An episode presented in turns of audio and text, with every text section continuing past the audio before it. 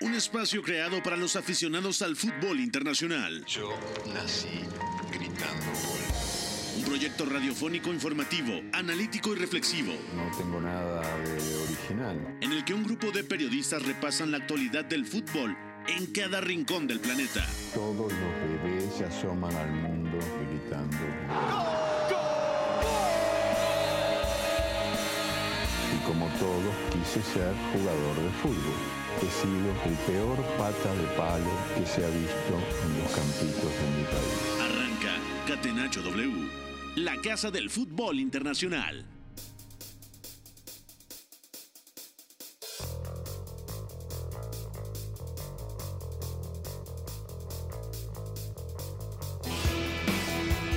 Hola, ¿qué tal? ¿Cómo están? Bienvenidos a Catenacho W, Catenacho del lunes 13 de marzo del 2023. Soy Pepe del Bosque y es un placer saludar a todo el equipo de Catenacho W. Beto González, ¿cómo estás, amigo? ¿Todo bien? Ganó el Arsenal, ganó el Manchester City, volvió a ganar el Chelsea y eh, la Premier League nos dejó un fin de semana en donde los dos candidatos al título vuelven a sacar los tres puntos. ¿Cómo estás, Beto? Sí, Pepe, correcto. Abrazo para ti, para todos, a la gente que nos escucha. Muy bien, todo muy bien. Espero que todos bien. Y pues sí, un fin de semana donde la Premier básicamente no afloja la dinámica por el título. La dinámica por Europa también se está poniendo muy interesante. Y el descenso también se viene condenando cada vez más, un poquito más. Entonces ya estaremos hablando de todo esto, con partidos también muy divertidos en general en las grandes ligas europeas. De acuerdo, también está el señor Gustavo Millares Gus. Ganó el Barcelona. Victoria importantísima en San Mamés contra el Athletic Club de Bilbao. Pero también había ganado el Real Madrid en el Santiago Bernabéu en su campo 3 a 1 contra el Español y fue titular el mexicano César Montes. Se mantiene los nueve puntos de distancia entre blaugranas y merengues. ¿Cómo estás, Gus? Pepe, fuerte abrazo para ti, muy buena tarde a toda la gente que escucha este Catenacho W. Sí, parece que, que el Barcelona sigue por esa línea donde será muy difícil que el Madrid lo alcance a menos que se venga una catástrofe. Y ganó, sí, al Athletic, pero de milagro y sufriendo mucho. Al final le costó un mundo y también por ahí un gol anulado por el VAR, que creo que está bien anulado, pero que sí levantó todavía más polémica en el equipo local. Totalmente. Y es que cualquier decisión del Barcelona polémica va a venir eh, respaldada en un tema, bueno, difícil de asimilar, que es el de Negreira, ¿no, Gus? Al final, el Barcelona, si es culpable, que lo es realmente, por los directivos, por Rosell, por Bartomeu, tendrá que asumir las consecuencias, ¿no? El problema es que en tiempos actuales cualquier decisión, como por ejemplo la mano de Iker Muniain, va a ser cuestionable ahora. Sí, exacto. Es que es eso, ¿no? Yo creo que incluso en la mente de los futbolistas, aunque ninguno lo pueda manifestar por diplomacia y demás, cuando llega una decisión de estas, ya en un minuto, cuando se va a acabar un partido, que va a cambiar el marcador y que incluso puede afectar todavía en, en la búsqueda de un título para el Barça, claro que va a estar condicionado ya, eh, condicionado ya y los reclamos van a estar al máximo y toda la presión mediática va a estar ahí. Ya el Madrid incluso el fin de semana pues dio su postura más o menos eh, de esta circunstancia y estar investigando y llegar al fondo y demás. A ver hasta dónde llega y qué sanción puede llegar a existir. De acuerdo. Es que ya es como un anacronismo histórico, es decir, juzgar el presente con argumentos del pasado. Entonces eso también ya termina siendo bastante tóxico. También está el señor Informe Mendoza. ¿Cómo estás, Oscar? En Alemania ganó el Bayern Múnich 5 a 3 contra el Augsburgo. Y del otro lado, en el derby de la cuenca del Ruhr, bueno, eh, deja escapar dos puntos importantísimos el Borussia Dortmund. Hay ya también dos puntos de distancia respecto al Bayern Múnich. Se enfrentan ellos dos el 4 de abril, pero pinta a que es esa clase de resultados en donde podemos decir prácticamente se le ha escapado la Bundesliga al Borussia Dortmund. Sí, ¿qué tal, Pepe? Un saludo para ti, para todos los compañeros y la gente que nos escucha. Hace unas jornadas teníamos triple empate en la cima de la Bundesliga y ahora ya el. Bayern se, despe- se despega un poco tanto del Dortmund como del Unión Berlín, que también ha encadenado algunos resultados negativos, pero ya profundizaremos en esto y más. De acuerdo, también en la Serie A italiana vamos a hablar de la victoria del Napoli contra Atalanta, golazo de Vicha Kvaratskhelia, se sacó hasta el utilero de Atalanta de encima, pero la victoria del Napoli eh, va de la mano con las derrotas o no victorias del Milan que hoy empató, la Lazio empató, la Roma perdió 3 a 4 contra Sassuolo en el Olímpico y además el Inter perdió el viernes, lo, lo platicábamos, es una situación en donde el Napoli le saca 18 puntos a su más cercano competidor. Pero yo también saludo a nuestro productor que dice que vamos con la pregunta del día y por, eh, por supuesto a Mario López Moreno, mejor conocido en los barrios bajos de W Deportes como el señor McLovin. Mándeme por favor McLovin a la pregunta del día. La pregunta del día. No poteva farlo venire dagli Stati Uniti senza farlo giocare. Catenaccio W. Como todos los lunes que hacemos el recuento de lo mejor del fin de semana, el ajuste de cuentas, le preguntamos a la gente, ¿cuál fue la figura del fin de semana? Voy a comenzar contigo, Gustavo Millares. Sí, vámonos eh, inicialmente por Leandro Trossard eh, con el Arsenal y esas asistencias al por mayor, donde tiene que ver en, en, los tres goles de este resultado positivo para los Gunners. Y es un jugador que puede ser, sí, también intentar, intentar, intentar centros, no todos pueden ser buenos, pero creo que siempre tiene ese grado de saber hacia dónde picar o hacia dónde recortar, porque creo que cuando va en la marca el, rival a veces tiene esa dualidad de, no saber hacia dónde va a elegir, ¿no? El ahora volante extremo o incluso lateral por momentos del Arsenal. Y quería mencionar otro nombre más, aprovechando que creo que nadie lo iba a decir, que es... Ah, ¿ya lo vas a quemar? Ah, ah bien. del eh, Sassuolo en esa victoria sobre la Roma, además eh, partidazo pues por lo vistoso del marcador que da eh, dos eh, goles y además una asistencia, el francés de 24 años, Armand Loriant. Bien, viene con confianza el señor Gustavo Millares que tira dos nombres, ¿no? Ya eh, uno conocido y otro un poco más underground, pero sí, victoria importantísima del Sassuolo en el Olímpico. Beto, ¿con quién te vas a quedar tú? Yo me lo estaba pensando después de que escuché al señor Millares decir que le trozar porque es que es la gran figura del fin de semana, o sea, para mí es indiscutible. Pero yo también me quedé en Inglaterra con Harry Kane, porque el Tottenham necesitaba ganar sí o sí, y no parecía que lo fuera a conseguir. O sea, claro que enfrenta a un rival inferior, claro que era un rival que le podía presentar dificultad, el Nottingham Forest, pero aún así el Tottenham saca ese resultado que necesita después de que las cosas le salen muy mal, sigue cuarto, o sea, sigue peleando cuatro puntos arriba del Newcastle por entrar a Europa y en muy buena medida ha vuelto a ser por Harry Kane, ¿no? O sea, una semana donde te echan de Champions, las sensaciones no son buenas, Conte apenas regresa y además sale esta entrevista de Richarlison donde él prácticamente critica a todo el mundo y dice mi temporada es una porquería, Conte también dice bueno, se refiere a mí, se refiere a todos y tiene razón, pero no es crítica, un poco tenso el asunto y aparecen Hyun Min Son y Harry Kane, Harry Kane con doblete para sellar un 3 a 1 que al Tottenham le sabe de perlas necesitaba ganar por la pelea para entrar a Champions. Oscar, ¿con quién te vas a quedar tú? Yo justo con Bicha Karabatskelia. Para mí su exhibición frente al Atalanta fue muy potente porque además el equipo de Spalletti necesitaba retomar sensaciones tras esa derrota frente a la Lazio el pasado fin de semana y ahora es cierto que tardó en abrir la lata el conjunto napolitano, fue hasta el 60 con precisamente el georgiano que además la acción es de destreza pura, dejando en el camino, si no mal recuerdo, a seis elementos del cuadro de la DEA y además creo que a lo largo del partido fue el más insistente del Napoli hasta antes de la anotación. Eh, bastante anárquico el futbolista georgiano, para mmí es la gran figura del fin de semana junto con Trossard, por supuesto. Bien, me gusta. Yo me voy a quedar con Adrián Rabiot en la victoria de la Juventus 4 eh, a 2 contra la Sampdoria.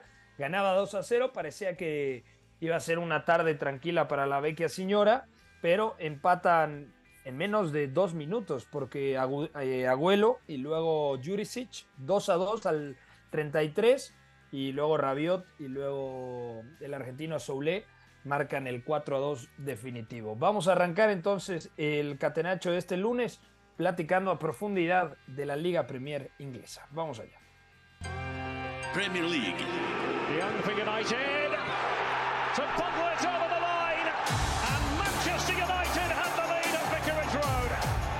Catenacho W.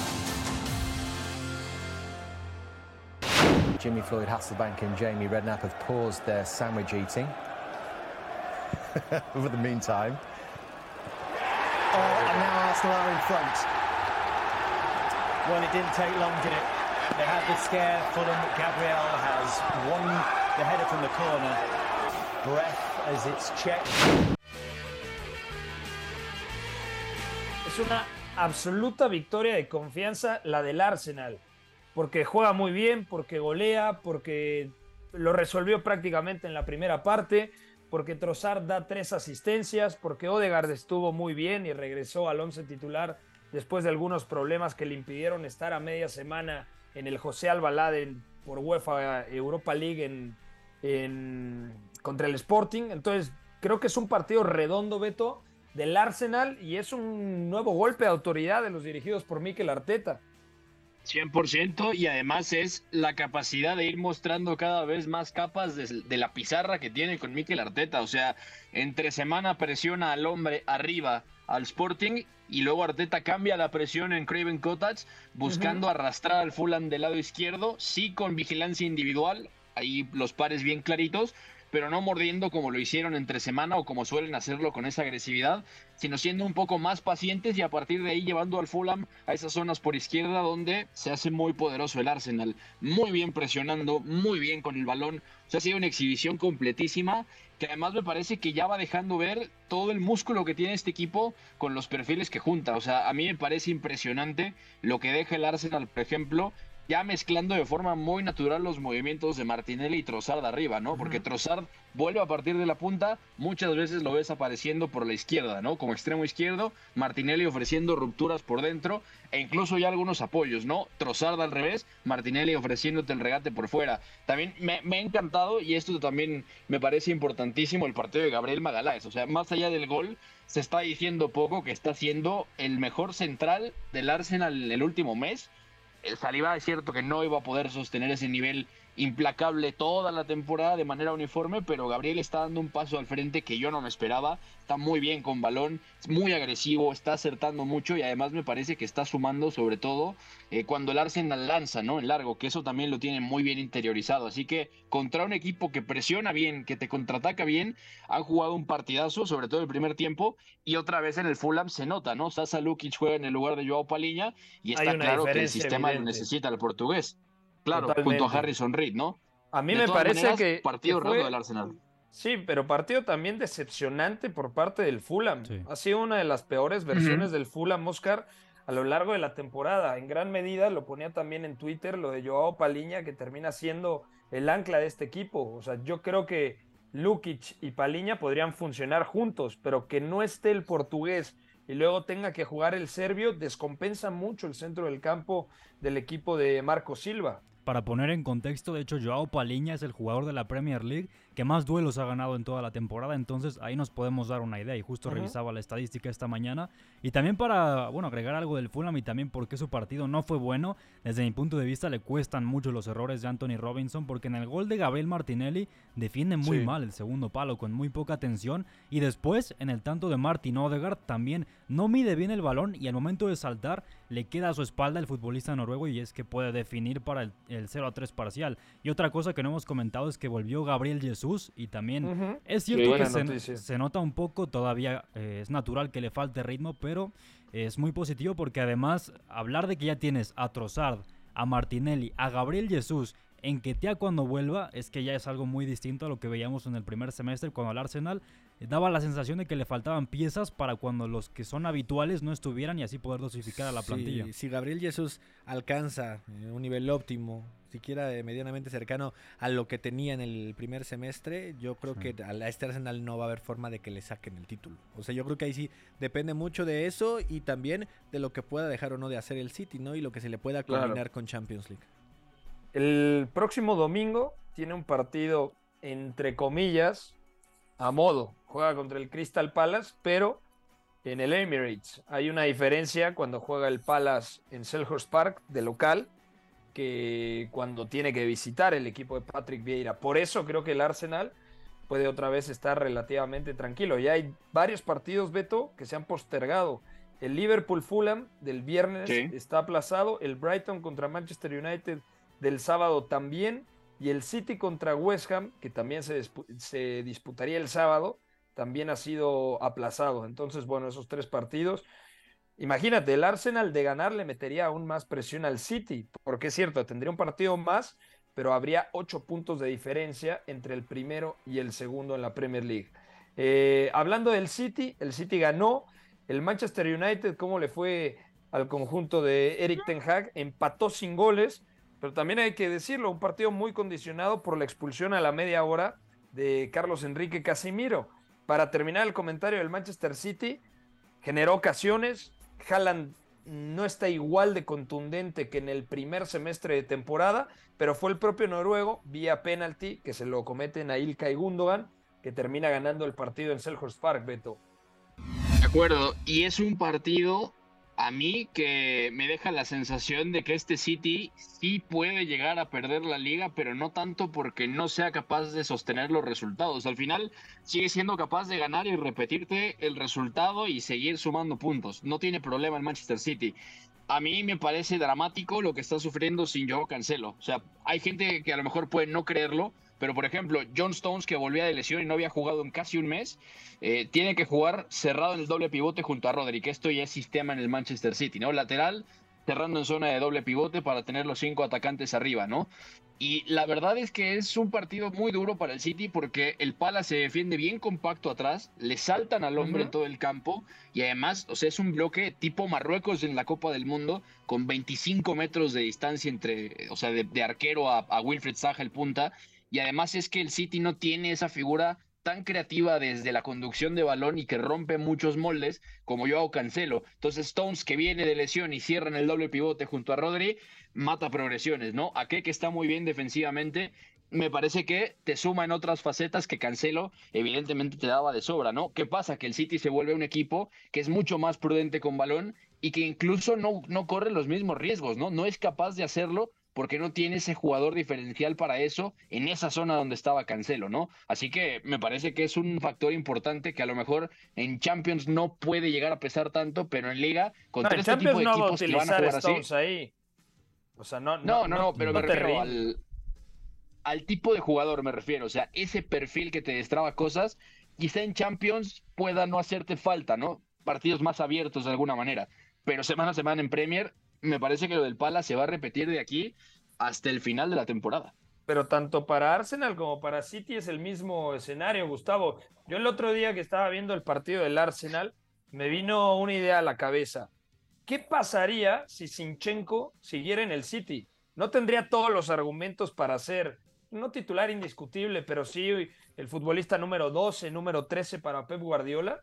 Sí, en muchos momentos sí, porque a ver, Sinchenko es otro especialista en hacer lo que Cancelo normalmente haría en ese sector derecho, ¿no? Y es copar también esa zona del medio campo. Y te encuentras a dos jugadorazos, que para mí ambos están en el top ten sin problemas en esas laterales de cada lado. Y es donde también entiendes a veces que estos equipos tan enormes en plantilla y en fondo de armario se toman ciertos lujos que terminan por sí afectarte, o sea, por sí limitarte. No estamos diciendo que no tenga eh, forma de suplir ahí diferentes eh, labores Pep Guardiola, pero también entiendes que este equipo podría ser todavía mucho más completo, como tal vez no hay otro en el mundo, porque sabemos lo que le pasa al Real Madrid cuando tiene que voltear al banquillo, que hay pocos jugadores a nivel ofensivo que realmente están en gran nivel y cerca de la élite. El Barcelona de igual forma también sabemos que cuando hay alguna ausencia puede no tener tanto a dónde voltear en algunas zonas del campo y creo que en ese sentido el City es de lo que puede ser más completo junto con el Bayern Múnich, ¿no? Que está creo que todavía por encima, pero ahí es donde vamos con que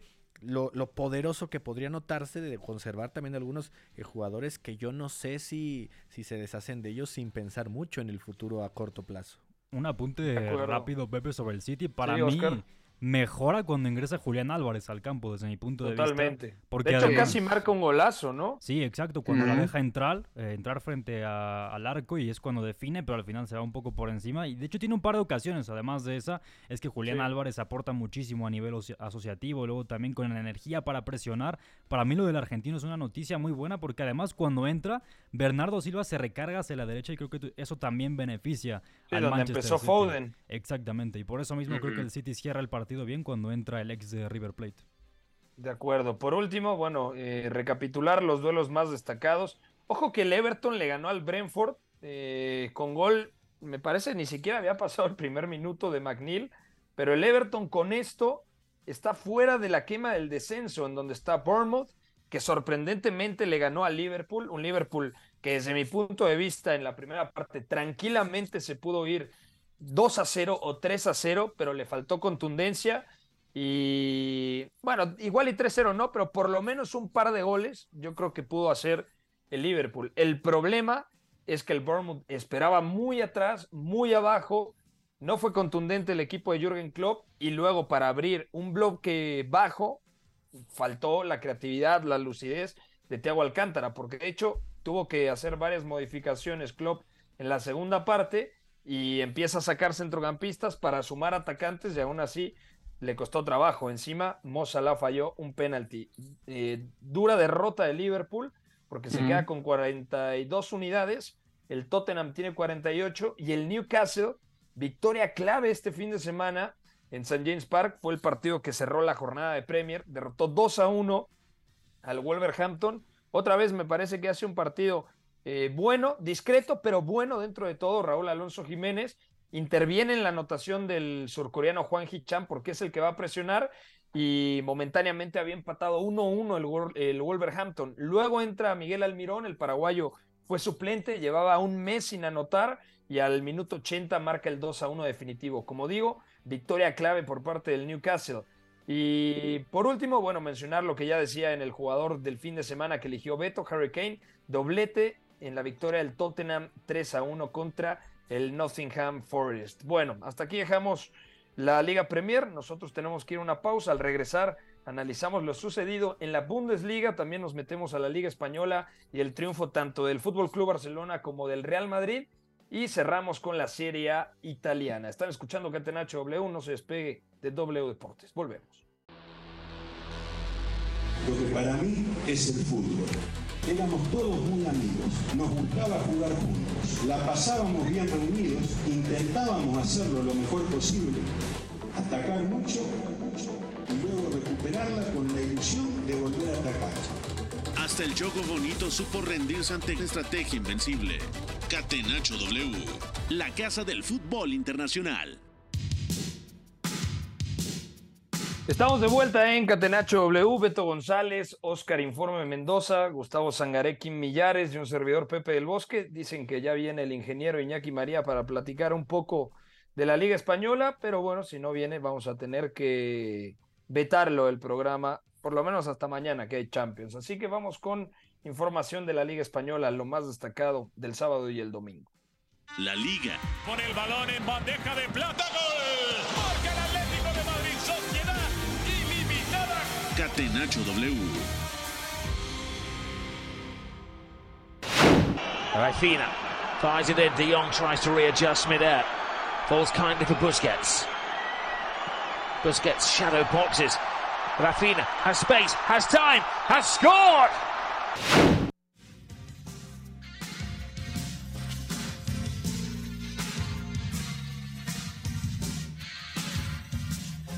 Bueno, el Barcelona, Oscar Mendoza, ganó por la mínima, un partido bastante trabado. En el segundo tiempo, el Barça dejó de patear al arco, es decir, no pateó una sola vez a la portería del Athletic Club de Bilbao. Estuvo cerca de empatar el, el conjunto de Ernesto Valverde. Hizo un cambio que me parece muy inteligente porque saca del terreno de juego a Raúl García, que Raúl es más un media punta que se disfraza de atacante. De hecho, tuvo la primera y más clara de la primera parte con ese remate de cabeza que termina en el travesaño.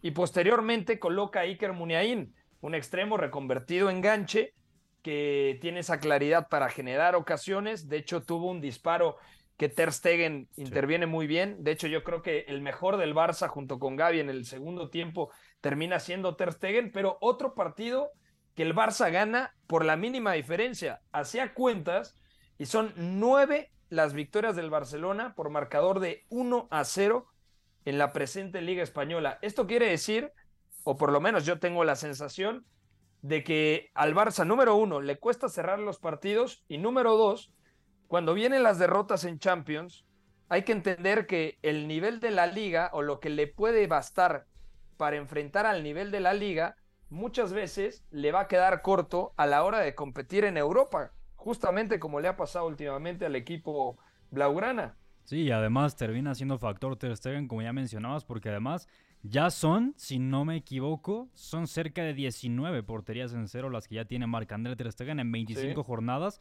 y en muchas de ellas es cierto que a nivel defensivo hay cierta mejoría en comparación con temporadas anteriores, pero es que él también ha sido factor directamente. Tiene un par de intervenciones clave ahora y también Yo, entre lo rescatable del Barça, pondría ahí a Frankie de Jong, sobre todo con una gran exhibición en la primera mitad mejor que en la segunda, porque es el que más lucidez le daba al juego del Barça al momento de conducir, luego también con algún balón, algún servicio aéreo para poblar el área, y luego también Alejandro Valde, sus internadas, eran claves para generar para el Barcelona y es que el Atlético es un equipo que ya sabemos que es muy intenso al momento de presionar, al momento también de buscar esas persecuciones por todo el campo y luego al momento de atacar el espacio con los Williams es un arma muy, eh, muy importante la que tiene el conjunto vasco y precisamente ahí viene la acción del gol anulado porque Iñaki Williams termina atacando el espacio y es una acción que yo cuando la vi realmente tenía esa sensación de que el Barça es muy débil cuando debe defender al espacio en muchas ocasiones porque además Valde termina muy arriba y cuando regresa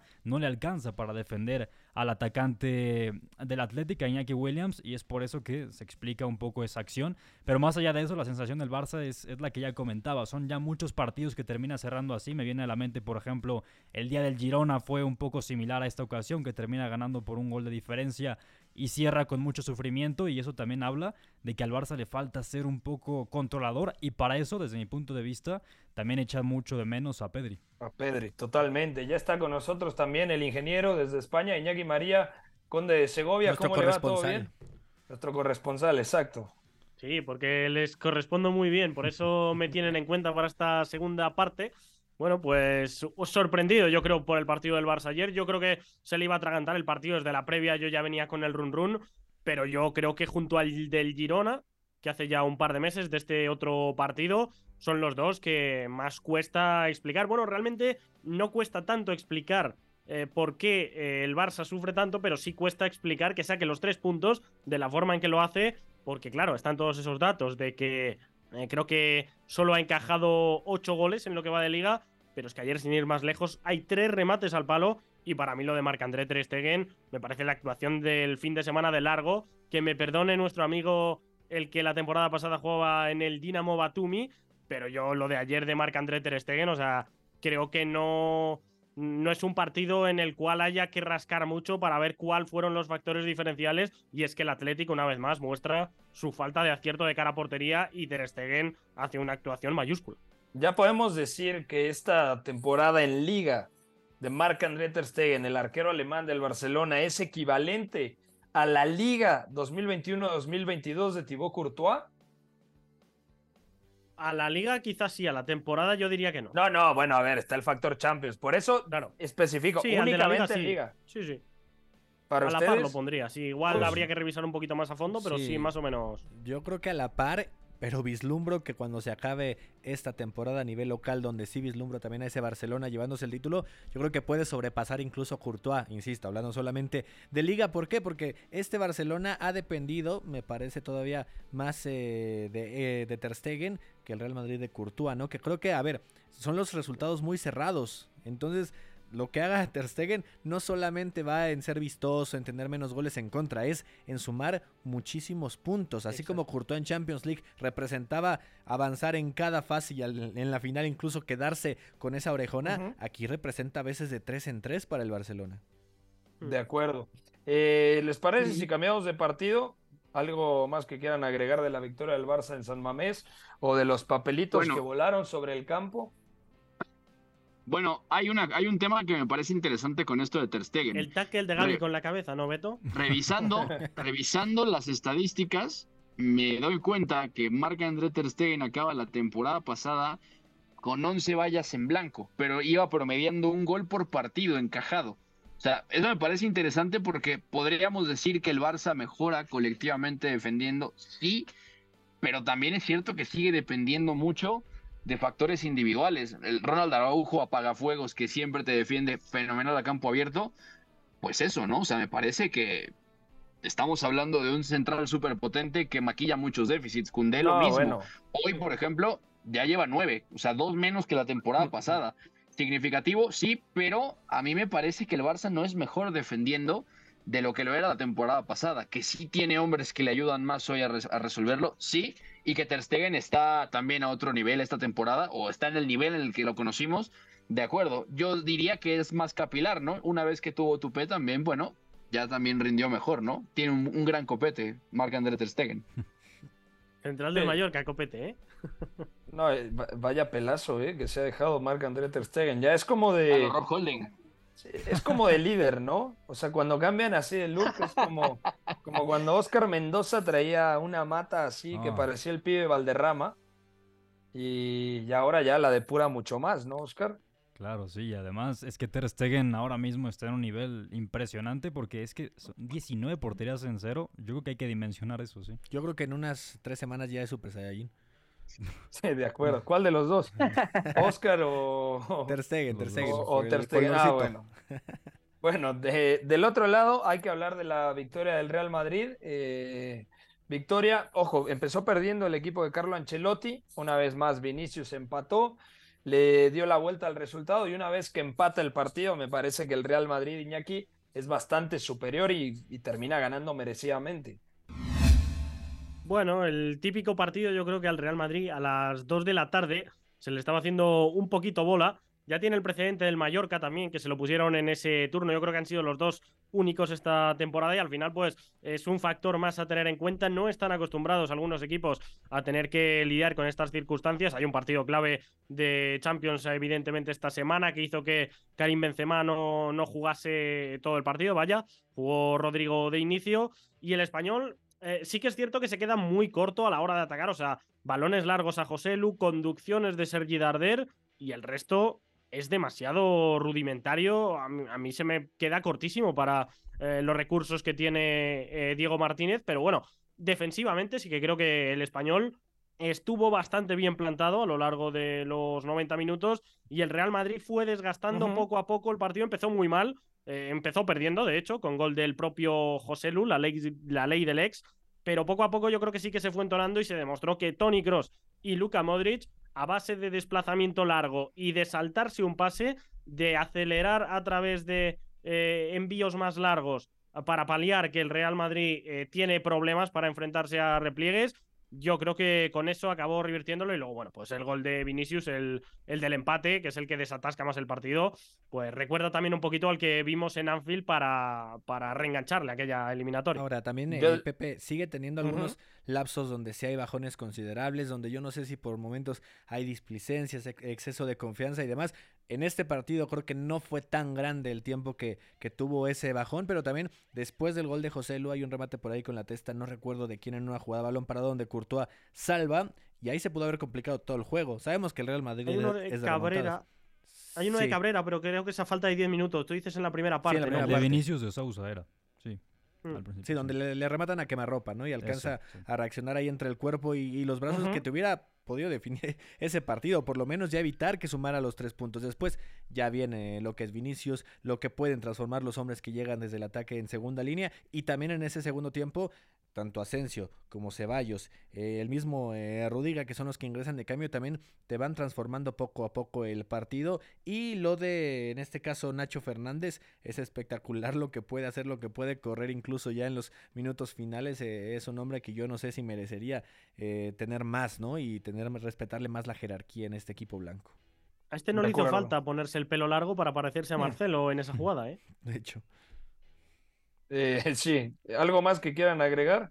Muy buen partido de Nacho, yo también creo. De hecho, en uno de los No, goles- bueno, eh, Sí. se convirtió en Marcelo en uno de los goles. Exacto, tiene una El tercero, sí. conducción eh, brutal. No sé cuántos metros habrá recorrido Nacho, pero no solamente en eso, sino que además a nivel defensivo es que transmite mucha seguridad. Y luego también Empezó para- de central el partido, ¿eh? Sí, Terminó central. lateral izquierdo, pero empieza de central. Sí, para corregir a la espalda de Camavinga creo que también fue muy útil. Partidazo de Nacho, sí. ¿Cuánto Camavinga puede costar? bastante superado eh, por Rubén Sánchez. Le metió doble lateral. Rubén Sánchez es más lateral que extremo, pero bueno, dijo Diego Martínez, vamos a poner aquí a dos que vigilen un poco más de cerca a Vinicius. Camavinga se soltó un poquito a nivel posicional como le gusta y cuando se quiso dar cuenta, el gol y una acción muy parecida dos minutos antes fue lo que le sacó las costuras al jugador francés. De acuerdo. Y además, eh, ¿no? El centro de tres dedos a Militao es fantástico. Que a se le critica a Iñaki demasiado después del Mundial, ¿no? Tuvo un tema de bajón, pero también acompañado de las lesiones. Sí, ha estado bastante tiempo fuera. Ha jugado Camavinga algunos partidos de medio centro, otros Tony Cross. Eh, no sé si hay algún incluso que hayan compartido Modric, Ceballos, la base para, para atacar mucho, pero sí, eh, empezó la temporada recién llegado, 80 millones pagó el Real Madrid y, y entró directamente en el 11, como si fuese Casemiro, pero hemos visto que además en el tramo que se ha perdido es cuando Casemiro ha dado más buenas noticias eh, desde Manchester y yo creo que eso también influye un poquito en la crítica que nada más llegar dijeron, bueno, no vamos a echar de menos a Casemiro. Yo creo que a estas alturas de la temporada es difícil que el Real Madrid no se acuerde del brasileño. Totalmente. Bueno, dejamos aquí el tema del Real Madrid. Repito, ha ganado el equipo blanco 3 a 1 al español. César Montes eh, los 90 minutos, ¿no, Oscar? Y me parece que, a ver, dentro de todo, una buena actuación. Correcto, sí, bastante correcto. Tampoco ha sido una actuación nivel la que tuvo contra el Betis, por ejemplo, contra el Getafe, pero esta estuvo correcto, sí. De acuerdo. Hoy el Atlético de Madrid ha ganado con gol sobre la bocina de Álvaro Morata, que ingresó de cambio. 5-3-2 el sistema de Simeone, pero con Griezmann y con Memphis Depay en el frente de ataque, es decir, sin un 9 nominal. Hay una acción del primer tiempo, eh, me parece que sí es en el primer tiempo, jugadón de Griezmann que luego de Pay no concreta, es que a la misma hora estaba viendo el Milan Salernitana, pero bueno, o sea, otra vez Griezmann de lo mejor, eh, Carrasco en la izquierda, Molina en la derecha, partido que yo creo que pudo ganar el Girona en la segunda parte, apareció Jan Oblak, el de siempre, y termina ganando y se asienta ya con esto Iñaki en la tercera plaza, ¿no? Le saca tres puntos a la Real Sociedad y Manuel Alguacil que no pasó el empate en campo del Mallorca el fin de semana. Exacto, la Real Sociedad, ya dijimos, se cae siempre en este tramo de temporada. El Atlético de Madrid eh, lleva dos meses impolutos porque perdió el partido de Copa contra el Real Madrid en el Bernabéu, que además es remontada, eliminación, un poco para eh, manchar esa buena dinámica, pero en Liga eh, lleva sin perder un partido desde el duelo contra el Fútbol Club Barcelona a día 8 de enero. O sea, eh, es mes y medio ya invicto, ganando la mayoría de partidos y con brotes verdes individuales, porque lo de Grisman se mantiene hoy. Quizá incluso sea un partido más gris de, de Antoine, eh, teniendo en cuenta el nivel que venía mostrando antes. Pero Memphis, yo creo que poquito a poco, sobre todo el día del Sevilla hace una semana, está, está mostrando que ha llegado para aportar. En Morata, para los minutos que tiene, mejora el ratio, es decir, juega menos y decide más partidos a través de sus goles entrando como revulsivo. A Yannick Carrasco yo le noto bastante mejor, también es cierto que venía jugando bastante mal esta temporada. Llorente con ese físico para ganar línea de fondo, creo que el 2023 también ha dado un paso adelante respecto a lo que vimos antes del Mundial. Así que bueno, en general creo que el Atlético de Madrid está bastante mejorado, pese a no ser un equipo perfecto, sí reconocible, sabe a lo que quiere jugar, pero mm, si el rival sabe blindarse bien, el Atlético de Madrid todavía, eh, yo creo que para los jugadores que tiene, eh, tiene margen de crecimiento. De acuerdo. Eh, ¿Algo más que quieras agregar, Oscar, sobre el fútbol español este fin de semana? Decíamos el empate de la Real Sociedad, empate también entre Villarreal y Betis, lo cual le permite estar un poquito tranquilo a la Real Sociedad porque sigue con tres puntos de ventaja con el equipo andaluz. Eh, Importante el triunfo del Valencia sobre los Asuna para salir de zona de, descenso. 1-0 con gol de Justin Kluivert. Sí, y hay golazo además, ¿eh? Como define a primer palo, tremendo lo del hijo de Patrick. Yo creo que ya hizo más Justin que Patrick ¿eh? en su paso por, por Mestalla. Eh, dejamos entonces acá el tema de la Liga Española. Viajamos rápidamente a Italia para hablar de la Serie A. Serie A. Milinkovic. Entro a cercare immobile col destro, battuto Bizzarri, la ribalta la Lazio. Catenaccio W. In vantaggio. In Napoli colours, Osimhen controlling it brilliantly and finding Kvaratskhelia. Kvicha, Kvaratskhelia, and still Kvaratskhelia! He's not just player of the month, he might well be player of the season. No longer a revelation, Now a guarantee of goals for Luciano Spalletti. Any other player would have let fly.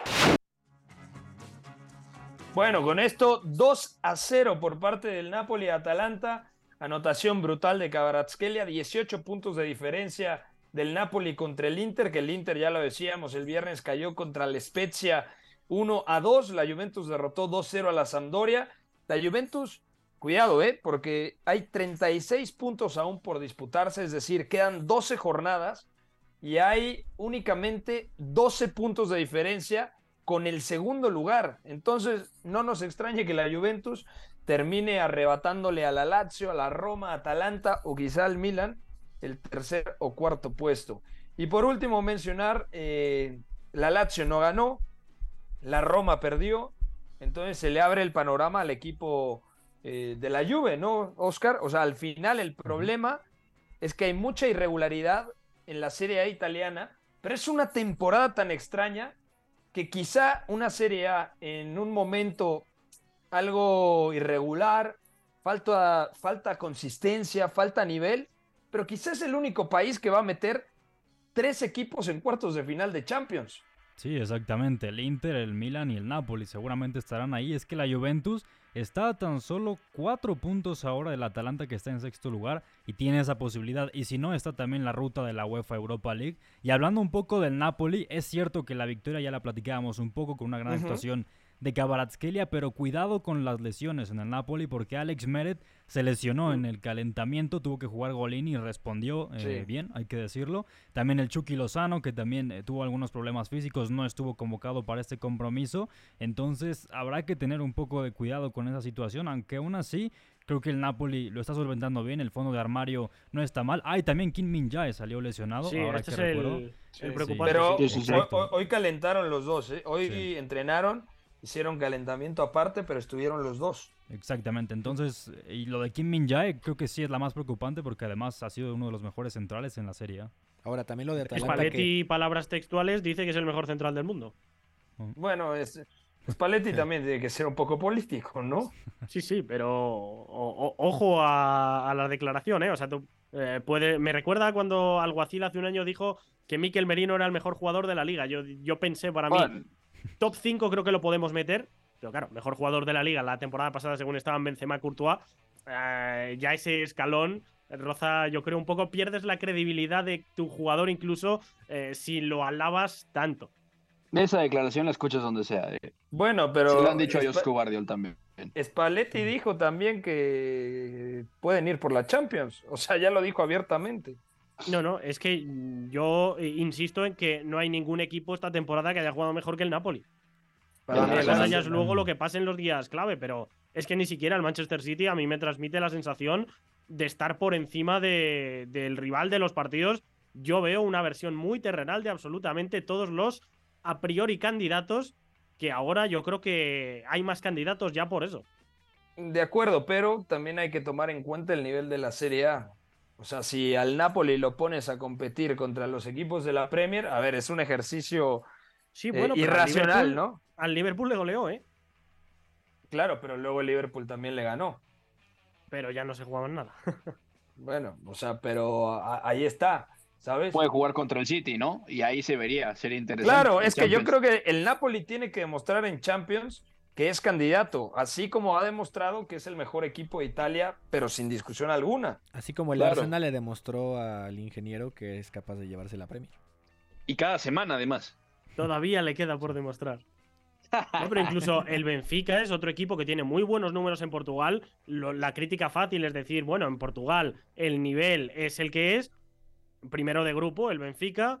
Eh, le gana al Paris Saint Germain, no, no le gana, empata los dos partidos, le gana el gol a verar realmente, a la Juve se la ventila en, un Santiamén en los dos partidos, Benfica-Napoli eh, sonará muy underground, pero esta temporada a mí me parecen los dos equipos más regulares, más constantes y más certeza de Europa, otra cosa ya es lo que pesen las piernas en la máxima competición continental de Europa. De acuerdo. Bueno, vamos a dejar el tema aquí de la Serie A y viajamos rápidamente a la Bundesliga para un último comentario respecto al empate del Borussia Dortmund en el derby de la Cuenca del Ruhr y la victoria y goleada del Bayern contra el Augsburg 5 a 3. Thomas Müller, check которого сегодня началась победа. Bundesliga. Catenacho W. И Бундеслиги я не исключаю, что и мира вообще. Oscar Mendoza, ¿qué ha pasado este fin de semana en Alemania? Parece, parece que se le escapó ya la Bundesliga no. Borussia Dortmund. Para mí sí, porque hay un partido entre ellos, hay dos puntos de diferencia, pero el partido de ellos entre Bayern, es decir, y Borussia Dortmund, es en el Allianz Arena. Por lo tanto, con algunas lesiones como Brandt, Adeyemi, yo veo muy complicado. Y para mí, el hecho de que no ganara un partido que incluso es más pasional que Der Klassiker para el Borussia Dortmund, los condena completamente. Sí, el, fondo, del bosque. El, fondo de armario se le queda eh, bastante corto al Borussia Dortmund, mientras que al Bayern Múnich, podemos ponerlo así, realmente rotó en ofensiva y en esta ocasión jugó con Nabri, Sadio Mané y Leroy Sané, que los tres entraron de cambio contra el Paris Saint-Germain y aún así el equipo funcionó bien. Es cierto que al final un pelín de relajación y es que el Augsburg consigue ese último tanto, pero en general grandes sensaciones y con un gran Joao Cancelo, por cierto. Yo creo que si el no, Borussia no le gana al ¿eh? Bayern en ese juego, perdone Beto, ahí sí podríamos decir que ya se le fue la Bundesliga. Tendría que ganarle forzosamente al Bayern. A eso está obligado después del resultado, Beto.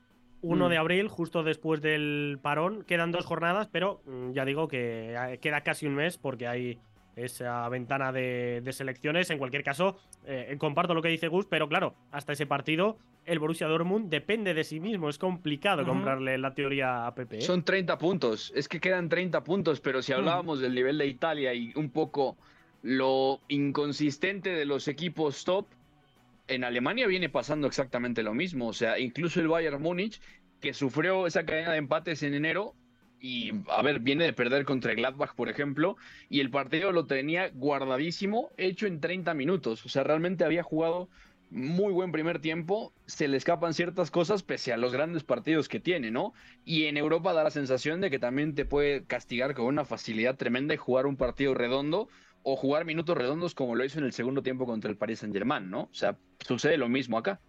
A ver, yo veo a este Bayern, después de ese segundo tiempo contra el Paris Saint-Germain, yo tengo la sensación de que el Bayern es candidato a ganar el triplete. O sea, vamos a ver el sorteo de Champions del 17 de marzo, pero tengo la sensación de que se va a llevar la Bundesliga, muy probablemente se lleve la Pocal y es candidatazo a llevarse la Champions. Entonces, puede ser. Yo no veo sostenido el nivel del Borussia Dortmund y digo, es una pena, honestamente, eh, pero me parece el fondo de armario, eh, la profundidad de banquillo no es lo suficientemente amplia para poder mirar a los ojos al Borussia Dortmund, la verdad. Es que el Bayern tiene seguramente la mejor eh, plantilla, el mejor fondo de plantilla del mundo ahora mismo. O sea, el otro día se vio que sacó de revulsivos a Mané, que es verdad que venía de lesión, a, priori sería titular, y chupó revulsivo pero claro, es que metió al Leroy Sané y a Nabri también. Atrás le faltó Pavard y tenía la opción de Cancelo, Stanisic aún así. Eh, tiene centrales también para con el propio Pavard eh, para relevar a Upamecano de Ligt, que en teoría son los titulares, pese a que Lucas está fuera casi hasta final de temporada. O sea que eh, el fondo de plantilla del, del, Bayern es una barbaridad quizá. Eh, Kimmich, Goretzka sean los dos que no puede reemplazar tan fácilmente Nagelsmann.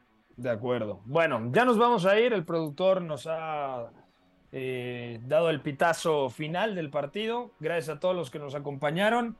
Eh, mañana viene la Champions, va a estar Iñaki, viene Zurita. Me parece Memo Navarro, no sé si ya regresó de clonarse allá en, Inglaterra.